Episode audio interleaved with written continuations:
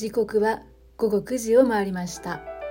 こんばんは。七種のビバ世界遺産始まります。この配信は毎日一つの世界遺産とその世界遺産からイメージする世界遺産言葉を私七種が勝手に紹介する5分ほどの番組となっています。毎日の就寝前のひとときにご活用ください。本日9月22日木曜日にご紹介する世界遺産は伝説の都市トンブクトゥーです。はい。トンブクトゥーは西アフリカのマリ共和国内のニジェール川の中流域にある川の湾曲部に位置しています。古代より長らくサハラ砂漠を越えたアフリカ内陸の黒人と北アフリカからやってくるベルベル人やムスリムの商人が出会う行き交う交易の拠点でした。そしてマリ帝国損害帝国の時代に繁栄して西欧では黄金鏡とか黄金の都として知られていたそうです。間接的にはヨーロッパから来る商人ともつながっていたことからこの都市にまつわる様々な伝説や物語というのが伝えられています。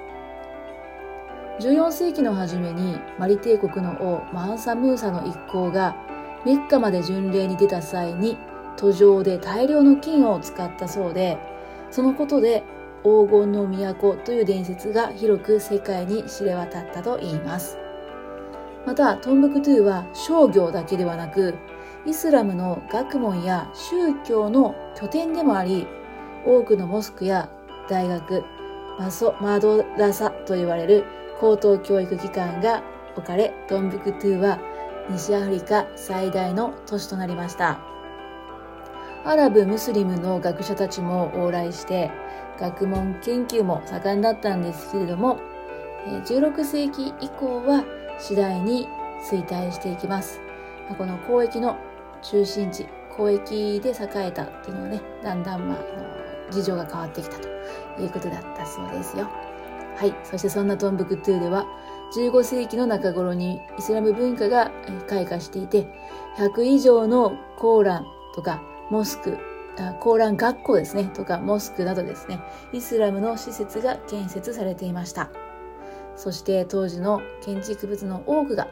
今日まで残されています。はい、トンブクトゥという町は3つのモスクに彩られています。ジンガリベリモスク、ね、大きなモスクだったり、アフリカ最初と言われる大学が設置された参考例モスク、そしてシンディ・ヤハヤモスクなどが残されています。日干しレンガと木で作られた壮大なモスク。ね、このモスクがトンブクトゥの黄金期を彷彿とさせるというふうに書いてありますけれども、外観はすごくね、独特ですね。土を持って固めて木の棒を刺した。そんな感じなんですけども、まあ、日本人の感覚からすると、えー、なんだろうな。子供の頃に砂場とかで、えー、砂を固めてね山みたいなのを作って、えー、そこになんか木を刺していったみたいなね。それの大きいバージョンみたいなので黄金の都市というねイメージはあんまりないんですけどもね。はい。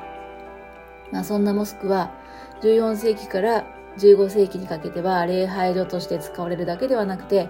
平和の使者と呼ばれたイスラムの学者たちの拠点にもなったそうです。また、マンサムーサ王の時代に建てられたジンガリベリモスクは、1570年から1583年に拡張されて、今でも街のシンボルとなっています。はい。非常にね、魅力的な街です。えー、この街、まあ、マリ共和国自体が多くの芸術家とかでアーティストたちをね、こう魅了してきた街なんですけどもね、ちょっと行ってみたいですね。えー、まあ重要な交易地として文化が評価されて世界遺産にも登録されたんですけども、まあ現在はね、